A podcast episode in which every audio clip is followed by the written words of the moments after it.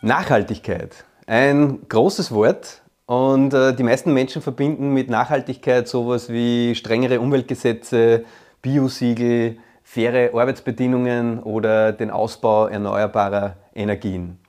Doch ist es wirklich alles? Lässt sich die Nachhaltigkeit auf diese rein äußeren Dinge beschränken?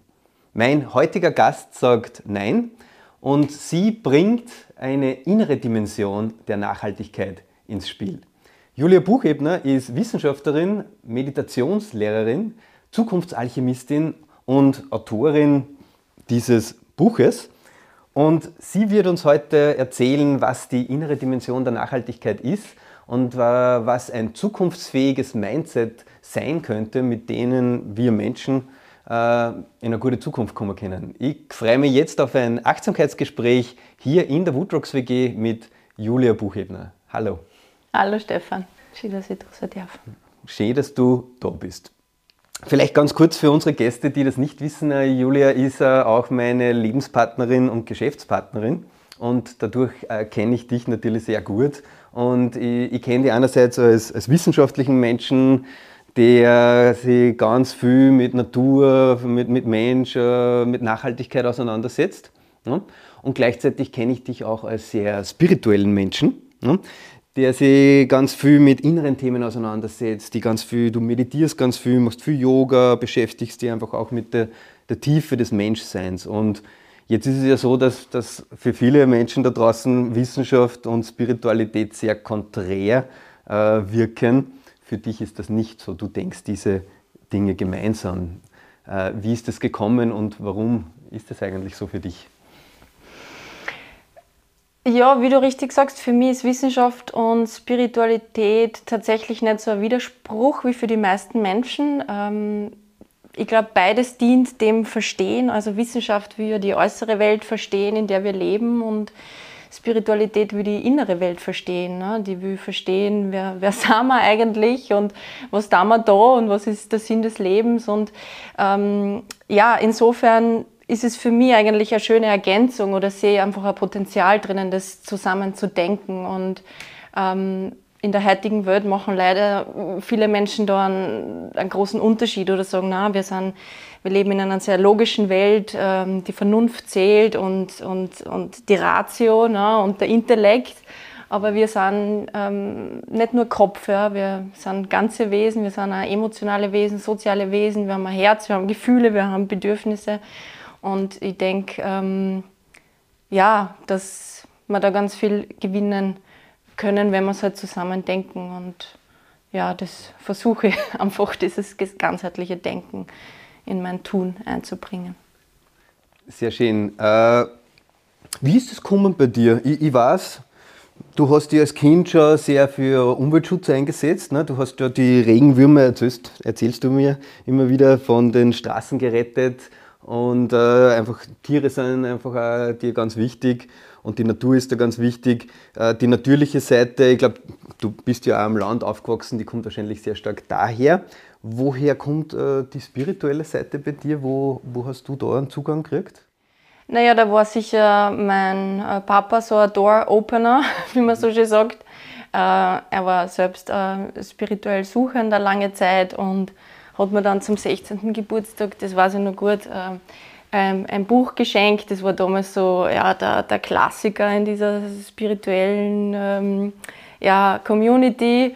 Und das habe ich verschlungen, das Buch mit 16. Ich glaube, ich habe damals nicht wirklich was verstanden, aber es hat mich irgendwie fasziniert und es hat mich, äh, ja, es hat mir Spaß gemacht, über diese Dinge nachzudenken. Aber wie gesagt, das war eben nur ein Denken drüber und so dieses äh, tiefere Verstehen, was ist damit eigentlich gemeint und um was geht es äh, wirklich, das kam dann erst mit der Praxis dann natürlich und viele Jahre später erst. Aber mit 16 ist so schon der Funke, sage ich jetzt einmal, wachgekitzelt worden.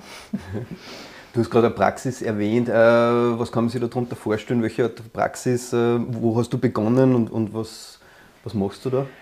Äh, naja, ich habe in meinen frühen 20ern ziemlich viel Selbsterfahrungsseminare besucht, ähm, bei verschiedensten ähm, Lehrern, ja, wo es einfach darum geht, sich selbst kennenzulernen, seine Muster zu durchschauen, äh, seine Brillen zu durchschauen, mit denen man so durchs Leben geht. Mhm.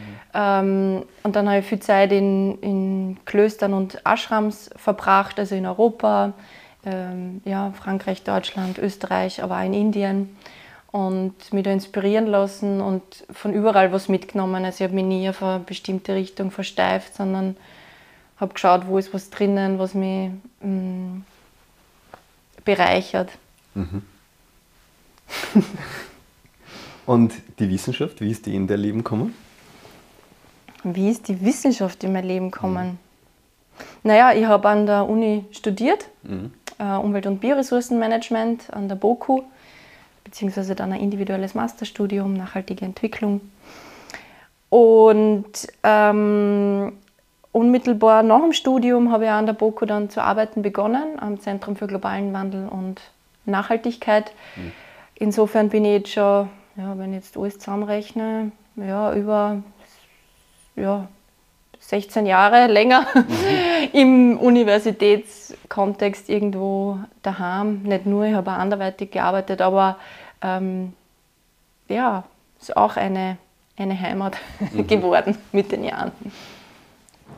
Und wie hast du das jetzt verbunden? Gibt es da irgendein, weil das ist ja, für mich ist das einfach immer sehr spannend zu sehen. Ne? Da gibt es so, äh, und ich kenne das bei mir selbst, äh, oft verschiedene Welten, in denen man sich bewegt und wo man oft das Gefühl hat, die zusammenzubringen, ist oft gar nicht so einfach.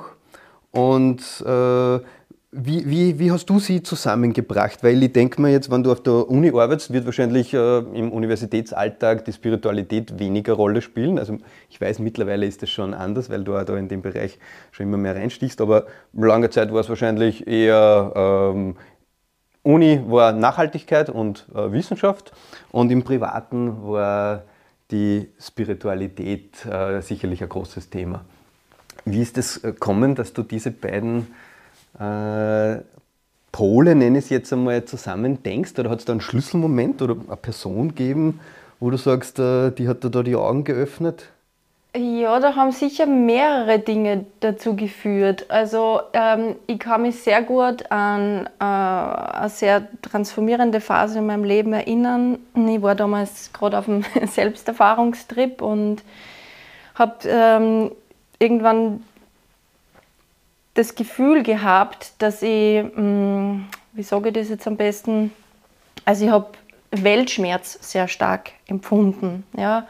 Also ich hatte irgendwie so das Gefühl, ich, ich spüre, dass es der Erde nicht gut geht. Also nicht nur im Kopf, sondern ich kann es wahrnehmen, ja, dass da was ganz im Argen liegt. Und ich habe dann wirklich immer gedacht, okay, was stimmt nicht mit mir, weil ich wirklich viel geweint habe zu der Zeit, auch über einen längeren Zeitraum und habe aber irgendwie gemerkt, es ist gut, dass das äh, raus kann sozusagen. Und das war insofern ein, ähm, ein Geschenk, so schmerzhaft das auf der einen Seite war, war das Geschenk drin, so wirklich zu spüren, dass man äh, Teil von was Größerem ist, ja, dass man irgendwo angedockt ist an was Größeres Ganzes, weil sonst könnte ich es gar nicht spüren, sonst könnte ich ja gar nicht ähm, wahrnehmen. Also ich habe mich einfach sehr verbunden gefühlt mit, äh, mit der Erde, generell mit der Menschheit als Ganzes und, und das, das war das Geschenk drinnen. Und da habe ich mir immer schon gedacht, boah, irgendwie, das schenkt mir jetzt auch so eine Motivation, was zu tun. Also aus diesem Gefühl von Trauer oder aus diesem Gefühl von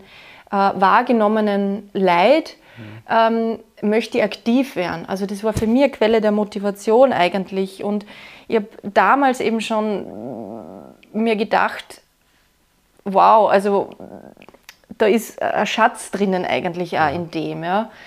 Und, und genauso haben wir gedacht, ja, es gibt da so viele Ängste, die uns hindern davon. Also irgendwie diese inneren Themen habe ich schon immer gesehen, dass das was zu tun hat mit, Nach mit Nachhaltigkeit oder mit nachhaltigem Verhalten. Und dann äh, zu dem Zeitpunkt habe ich geglaubt, ich bin die Einzige, die vielleicht so diese Gedanken hat. Und dann war aber sicher ein anderer Schlüsselmoment eben an der Uni, wo ich äh, in Alfred Striegel kennengelernt habe, den du ja auch kennst, vielleicht auch manche ZuseherInnen ähm, kennen.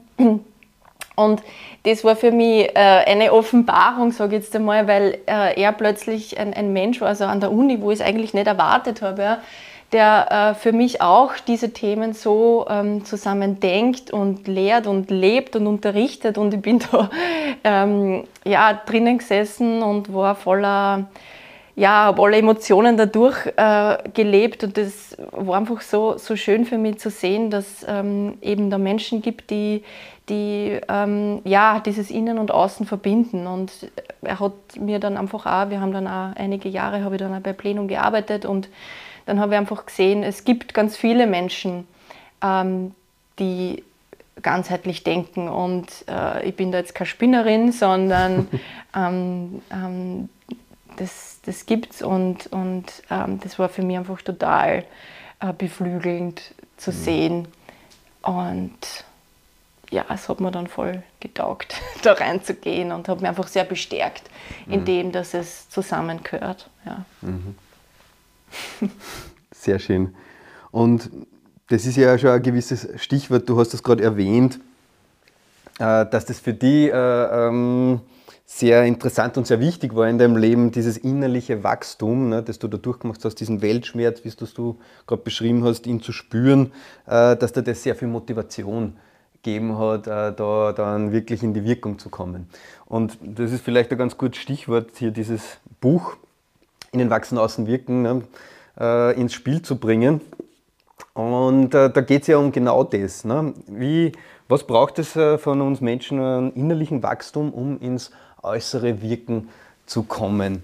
Äh, magst du ein bisschen was äh, darüber erzählen? Wie, wie siehst du das? Warum ist, warum ist diese innere Ebene der Nachhaltigkeit so wichtig? Oder warum ist es so wichtig, äh, deines Erachtens, dass man sich mit den inneren Themen beschäftigt, um wirklich im Äußeren dann eine gute, eine gute Welt, eine gute Wirkung zu haben? Ja, aus meiner Sicht ist äh, tatsächlich so, dass die innere Ebene äh, bestimmt, wie wir im Außen uns verhalten. Ja, ich vergleiche das ganz gern mit so einer Brille. Ja. Ich habe wirklich eine auf, aber äh, viele Menschen haben äh, unsichtbare Brillen auf. Ja. Also jeder Mensch trägt einen Filter vor den Augen, der maßgeblich darüber bestimmt, wie wir die Welt wahrnehmen, wie wir sie bewerten, wie wir sie interpretieren äh, und letztlich, wie wir uns drin verhalten, wie wir reagieren auf die Dinge. Ja. Und in dieser Brille sind einfach alle halt allerhand äh, Dinge drin, da sind Werte drinnen. Ne? Also ähm, was ist mir wirklich wichtig, was ist mir nicht wichtig. Da sind Normen drinnen, ne? was gehört sie, was gehört sie nicht.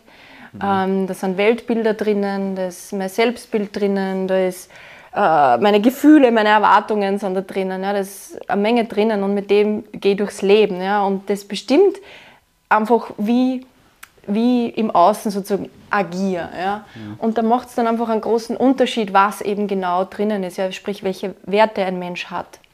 Wir wissen zum Beispiel aus der Werteforschung, dass ähm, Menschen mit ähm, materiellen Werten oder stark materiellen Werthaltungen sich nachweislich viel weniger sozial und weniger umweltfreundlich verhalten als Menschen, die eher postmaterielle oder intrinsische Werte haben. Ja. Mhm. Es macht einen großen Unterschied, ob sich jemand ohnmächtig fühlt oder wirkmächtig fühlt, also ob er irgendwo eine ähm, Selbstwirksamkeitsüberzeugung hat. Es macht einen großen Unterschied, ob durch die Brille irgendwie diese, die Nöte der Welt überhaupt durchdringen ja, oder ob ich da apathisch bin, gleichgültig bin. Ja. Es macht einen großen Unterschied, ähm, ob ich mich für die Krone, Krone der Schöpfung halte, ja, die das Recht hat, alles auszubeuten, oder ob ich der Natur irgendwo einen intrinsischen Wert beimesse.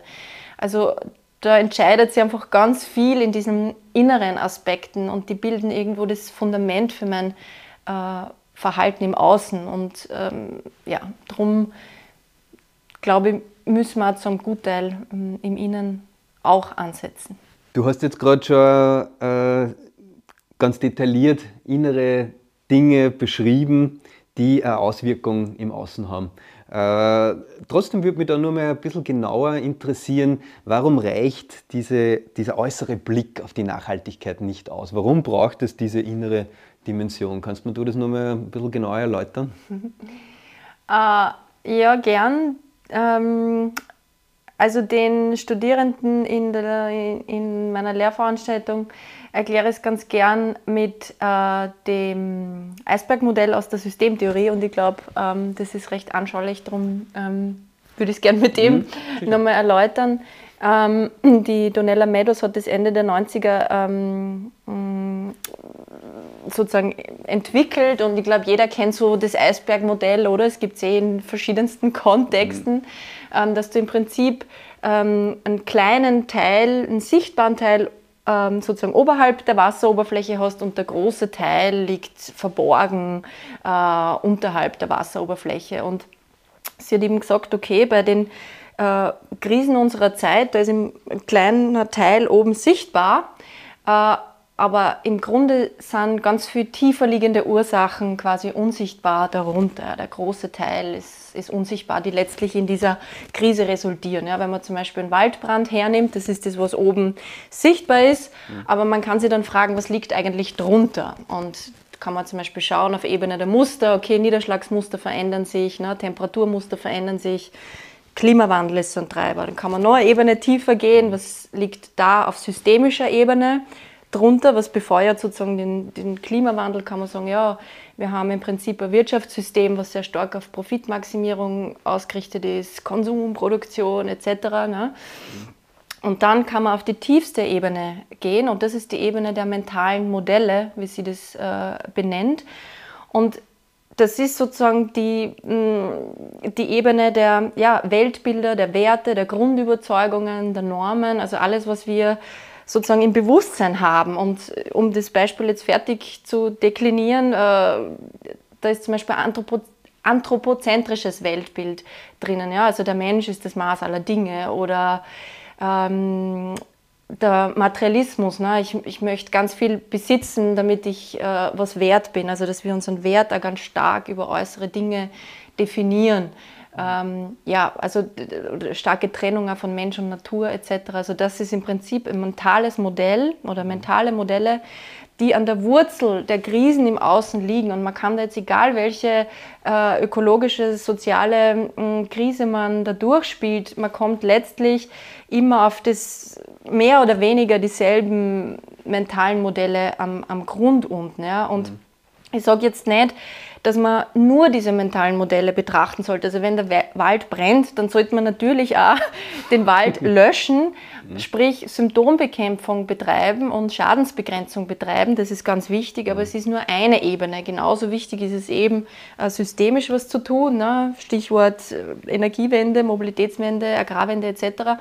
Aber, und das ist das, was in der Nachhaltigkeit einfach ganz häufig vernachlässigt wird oder am wenigsten noch betrachtet wird, ist dieser Bewusstseinswandel auf der tiefsten Ebene. Ja. Und alles hat seine Berechtigung und ähm, der tiefste Hebelpunkt, sagt eben Adi Meadows, ist sozusagen der auf, auf dieser mentalen Ebene. Das ja. dauert zwar am längsten, aber da ist sozusagen die höchste ja, Sprengkraft drinnen oder Transformationskraft ja. drinnen, weil es nicht nur inkrementell ist, sondern radikal sozusagen im Sinne von an der Wurzel.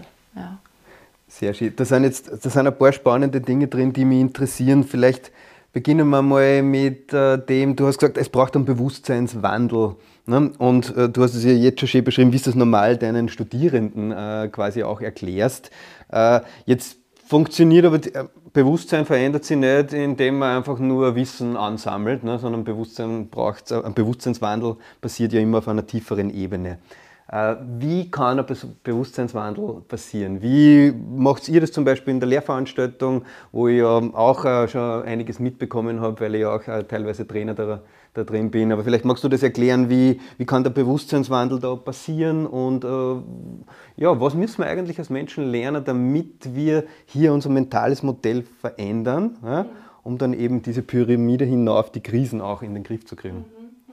Du hast jetzt schon was Wichtiges gesagt. Ne? Also wir, wie lernen wir es, unsere mentalen, unsere mentalen Modelle zu verändern? Ja? Also ich glaube, das ist tatsächlich ähm, der springende Punkt. Wie lernen wir es quasi zu sehen, dass ich eine Brille auf habe? Also wie kann ich die reflektieren und ähm, gegebenenfalls auch anpassen, eintauschen gegen zeitgemäßere Brillen, gegen lebensdienlichere Brillen, gegen eine zukunftsfähige Brille. Also das ist mhm. wirklich die große Frage. Und ähm, bei der Lehrveranstaltung haben wir dafür einen transformativen Lernprozess gestartet. Also transformatives Lernen heißt einfach nicht nur das Wissen reinzustopfen ins Hirn, sondern auch die Emotionen mitzunehmen, den Körper mitzunehmen und eigene Werte mal bewusst zu machen, mal zu reflektieren, mal zu schauen, hey, was habe ich da eigentlich auf? Ja?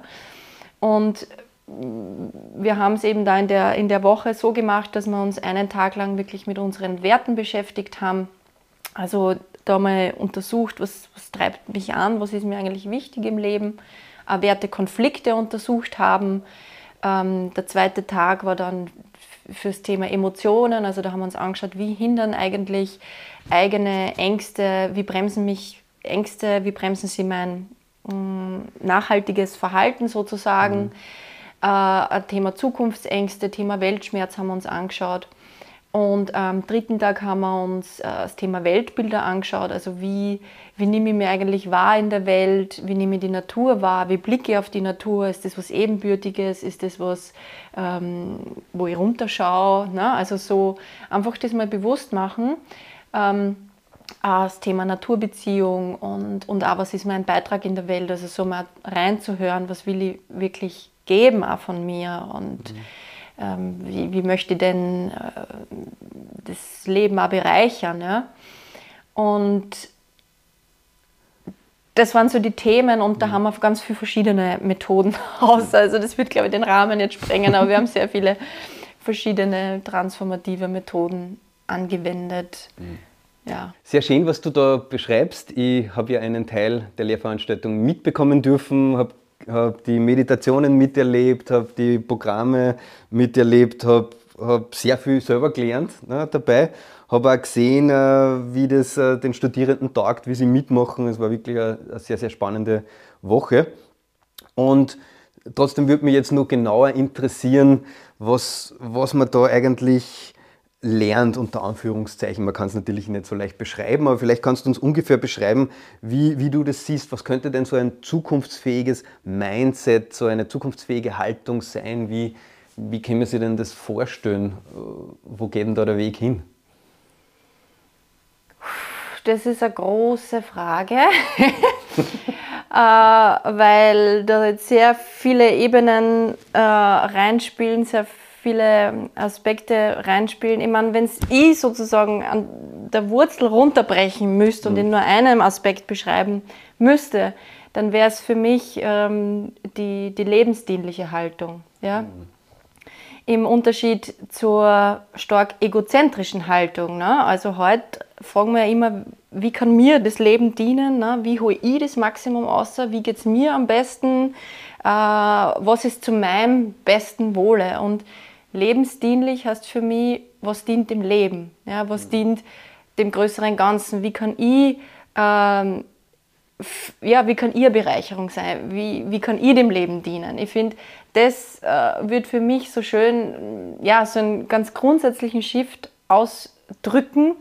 Ähm, wenn wir einfach so verstehen, äh, eben, dass wir ja sozusagen nur dann auch als Individuen gedeihen können und, und leben können, wenn es dem großen Ganzen gut geht. Ne? Es ist ja ein Druckschluss ähm, zu glauben, wir können nur auf uns schauen und, und hinter mir die Sinnflut. Das funktioniert ja äh, einfach nicht. Das sehen wir ja jetzt da überall, dass das nicht funktioniert. Und äh, sie sozusagen, sich sozusagen zu verstehen als, als, als eingewoben, als, als, als, äh, ja, als Teil eines Größeren, der nur funktionieren kann, wenn das Größere funktioniert. Ähm, das wäre für mich eine schöne Haltung, mit der wir durchs Leben gehen. Also da wäre schon viel gewonnen. ja. Sehr schön gesagt, ja, okay, dem Leben dienen. Äh was, was brauchen wir Menschen, was müssen wir lernen, damit wir uns wieder mehr, wir wachsen ja in einem System auf, wo, wo quasi das Ego sehr stark trainiert wird, ne, wo die Konkurrenz und das jeder für sich, das ist ja sehr stark grundverankert, sage ich mal, in, in, in unserer Welt und wird ja teilweise auch als, als wünschenswert erachtet. Wie schaffen wir es jetzt zu so einem neuen Mindset zum Kommen? Äh, du hast natürlich eine schon genannt, aber gibt es da noch was? Ja, also ähm, es gibt zu der Frage gerade sehr spannende ähm, internationale Initiativen dazu. Mhm. In Schweden zum Beispiel die Inner Development mhm. Goals als Pendant zu den Sustainable Development Goals. Äh, andere Publikationen oder aus der BNE, also aus der Bildung für nachhaltige Entwicklung, wo man einfach immer mehr draufkommt. Äh, es braucht da gewisse Kompetenzen dafür, ja? also Fähigkeiten, um äh, sozusagen diese transformativen Mindsets auch zu entwickeln. Und da? Genau, und da komme ich jetzt gleich hin. da reicht es eben nicht, dieses äh, reine Wissen oder Faktenwissen oder Daten und so weiter, sondern ähm, äh, wenn man es jetzt auf ein paar runterbrecht, da gibt es natürlich verschiedene Modelle, aber äh, man kann es auf fünf, sechs runter kondensieren. Da gehört zum Beispiel dieses äh, Wertebewusstsein dazu, also mhm. Sinnstiftung, ja, was ist der Purpose eigentlich? Also sozusagen sich ja, die eigenen Werte irgendwo geklärt zu haben. Ähm, Achtsamkeit gehört dazu. Ja. Wir, wir wissen heute, welchen Effekt es nachweislich wirklich hat, wenn wir achtsamer leben, also für unser Umwelt- und Sozialverhalten. Mhm. Ähm, es gehört dazu, ähm, Globalbewusstsein, also in Richtung, systemisches, in Richtung eines systemischen Denkens auch zu kommen vernetzter, integrativer zu denken, ja, das große Ganze mitzudenken, wie ich es vorher schon ähm, gesagt habe. Ähm, es gehört auch dazu äh, Selbstwirksamkeit, also irgendwo äh, sozusagen diese Power, den Mut auch zu haben, mhm. äh, was umzusetzen. Ähm, ja, also Agency, wie das heißt im Englischen, also den, den Umsetzungsdrang. Ja. Mhm. Und dann natürlich die ganzen äh, sozial-emotionalen Kompetenzen. Ja. Wie geht man mit Gefühlen um, äh, mit seinen eigenen, ja, Stichwort Zukunftsängste, aber Stichwort Empathie. Wie baue ich Brücken zu anderen? Wie gehe ich in einen, äh, in einen wertschätzenden Dialog? Äh, wie, wie gelingt Kooperation? Also da auch diese zwischenmenschlichen Kompetenzen. Ja. Sehr spannend. Äh, welche davon machst du für dich Ganz, ganz aktuell hast du da so, äh, weil das sind ja Kompetenzen, die man, die man ständig irgendwo ein Stück weit äh, trainieren muss, sage ich. Ja. Selbstwirksam fühlt man sich äh, wahrscheinlich, wenn man, wenn, man, wenn man etwas tut, wenn man sich als selbstwirksam wahrnimmt. Ja, dann gibt es wahrscheinlich Momente, wo man das mehr das Gefühl hat, man ist selbstwirksam und Momente, wo es weniger ist, genauso bei der Sinnstiftung. Ne. Wie, wie machst das du? Wie schaffst du das, dass du äh, immer in diesem Mindset bleibst? Das schaffe ich eh nicht. Schaffst du eh nicht. also, das weißt doch du sehr gut. ähm, das ist eben, wie du sagst, ein lebenslanger Lernprozess mhm. und ähm, da ist, äh, ja, nobody's perfect, sag ich jetzt mal. Ähm, und eben, es gibt unterschiedliche Phasen, wo mehr oder weniger die Dinge dann im Vordergrund stehen. Ich meine, ich glaube, beim Buchprozess zum Beispiel, wenn ich das jetzt exemplarisch rausnehme, mhm. da war sicher das Wort Sinnstiftung oder das, das Thema Sinnstiftung einfach total wichtig, ja, weil mhm. du weißt, dass wir da oft gestruggelt haben und so ein Buch zu schreiben ist nicht immer äh, leicht. Mhm. Und da wirklich sozusagen zu wissen, was ist der Purpose eigentlich dahinter, warum mache ich das, ja, warum ist mir das jetzt wichtig und sie mit der Quelle sozusagen zu verbinden, um das auch wirklich zu nutzen, dafür dran zu bleiben. Ähm, also ja, da, da fällt mir das jetzt einmal so ad hoc ein. Ja. Oder das mhm. Thema Globalbewusstsein oder Achtsamkeit ist bei mir, denke ich, schon auch sehr stark ausgeprägt, einfach auch durch das, dass ich gern und viel meditiere und mich gern innerlich so ja, mit dem Planeten als Ganzes connecte. Und da ziehe ich ja sehr viel Kraft draus. Du hast das jetzt bei den Inner Skills da schon äh, beschrieben, welche, welche Zukunftsfähigkeiten man quasi braucht, äh, um so ein Mindset, um zu einem zukunftsfähigen Mindset zu kommen. Jetzt würde mich nur mal die Forschungsseite äh, ein Stück weit interessieren. Du hast schon genannt, äh, gerade in Schweden gibt es da eine große Bewegung zu dem Thema. Da gibt es ein Paper zu den Transformative Skills, dann gibt es die Inner Development Goals als, als eigene Bewegung. Hm, wie, das ist aber nur recht, wie sagen wir, sehr punktuell auf der Welt. Es gibt eigentlich sehr, sehr wenig Forschung nur in diesem Bereich innere Dimension der Nachhaltigkeit. Äh, was glaubst du, braucht damit das mehr wird? Äh, wo, wo, siehst du da, wo siehst du da eigentlich ein Learning? Wo müssen wir da in der Wissenschaft hin, damit man da, ähm, ja, damit da mehr passiert?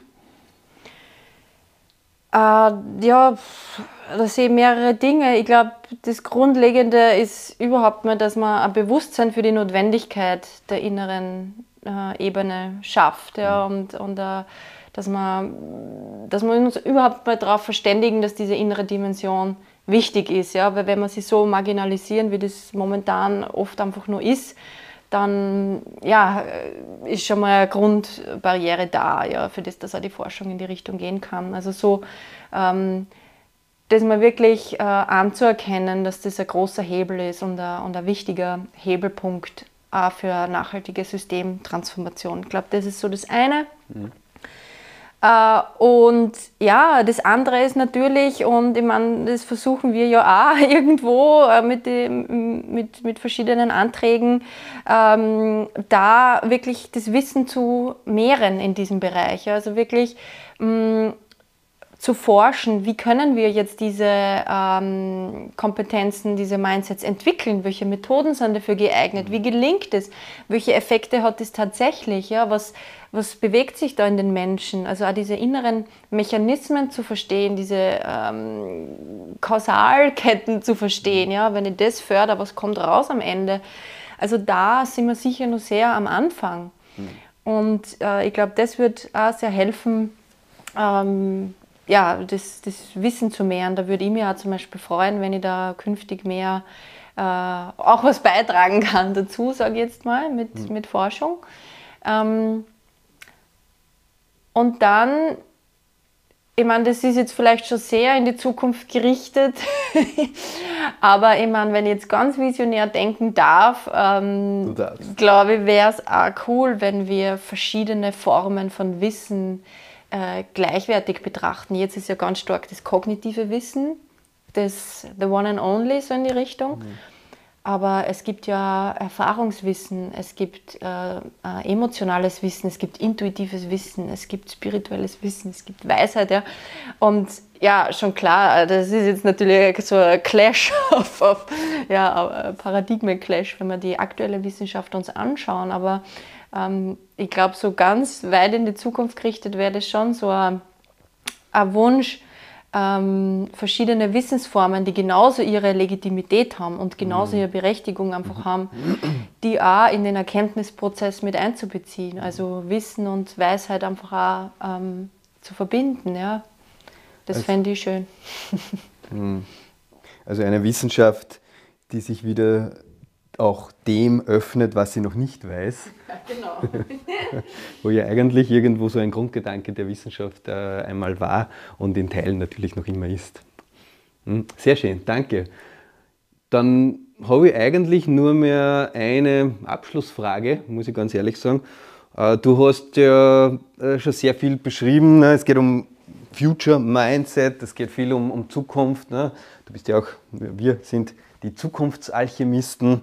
Äh, da geht es sehr stark um die, die Verwandlung der Zukunft und äh, Zukunftsbilder. Kannst uns du ein, ein Bild der Zukunft nennen? Wie könnte denn eine gute Zukunft oder wie wird die gute Zukunft in 20 Jahren aussehen, wenn wir jetzt äh, das beherzigen, zum Beispiel, was du sagst, wenn wir innerlich wachsen, wenn wir uns unsere Werte, Emotionen, Weltbilder reflektieren und da äh, neue Mindsets entwickeln, die zukunftsdienlich sind, wo, wo sind wir denn dann in 20 Jahren?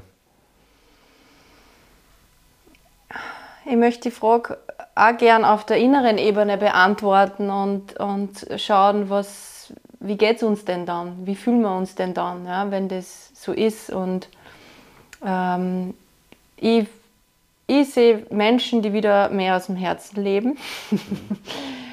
Äh, die ein bisschen wegkommen von diesem stark äh, logisch, rational geprägten Denken, die verstehen, dass eben auch das Herz wichtig ist, Herzensbildung, ja, dass uns ähm, das Bildungswesen, aber auch die Medien, dass man viel mehr äh, wieder diese ja, ähm, Herzintelligenz hören, ja, dass das wieder mehr normal ist in unserer Gesellschaft, auch ähm, nicht nur was für Softies oder für Esoteriker, sondern dass mhm. wir uns als Gesellschaft wieder als diese ganzen Wesen verstehen und dadurch ähm, diesen anderen Pol, der jetzt so abgeht, ja, ähm, der jetzt so fehlt, äh, wieder reinholen. Ähm, das ist, glaube ich, mein Zukunftsbild, dass wir wieder aus dem Herzen leben und, und äh, dadurch äh, unsere ja, wechselseitige Verbundenheit wieder sehen, weil die ist de facto im, im Herzen sowieso da. Jeder Mensch ist mit dem geboren, nur es ist halt so zugeschüttet von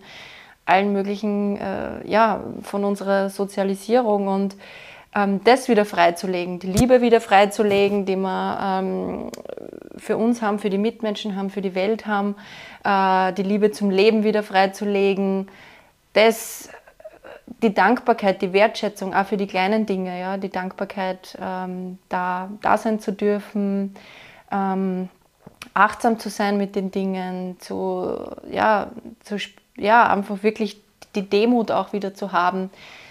Ich glaube, das ist alles, der Schlüssel ist da drinnen. Ja. Und darum ist mein Zukunftsbild so, dass wir das wieder gut aktivieren, weil es sowieso da ist. Wie gesagt, das ist nur verschüttet. Und ich glaube, das frei zu butteln, das ist so mein, mein Zukunftsbild. Danke. So quasi, ich, ich, ich resümiere dem Hirn, ja, das wichtig ist, das Herz hinzuzuschalten und die beiden wieder miteinander in Verbindung gut zu bringen, dann ist eine gute Zukunft möglich. Denk schon, ja. Danke, Julia Buchebner, für dieses wunderbare Achtsamkeitsgespräch hier in der Woodrocks WG. Es war für mich äh, eine ganz besondere Situation, meine Partnerin in vielen Bereichen hier zu interviewen und ich sage da dafür herzlichen Dank dir. Herzlichen Dank nochmal an Woodrocks für dieses spannende äh, Interview, das auch für mich eine ganz neue Situation war. Hat mir urtaugt und ich hoffe, euch auch. Danke.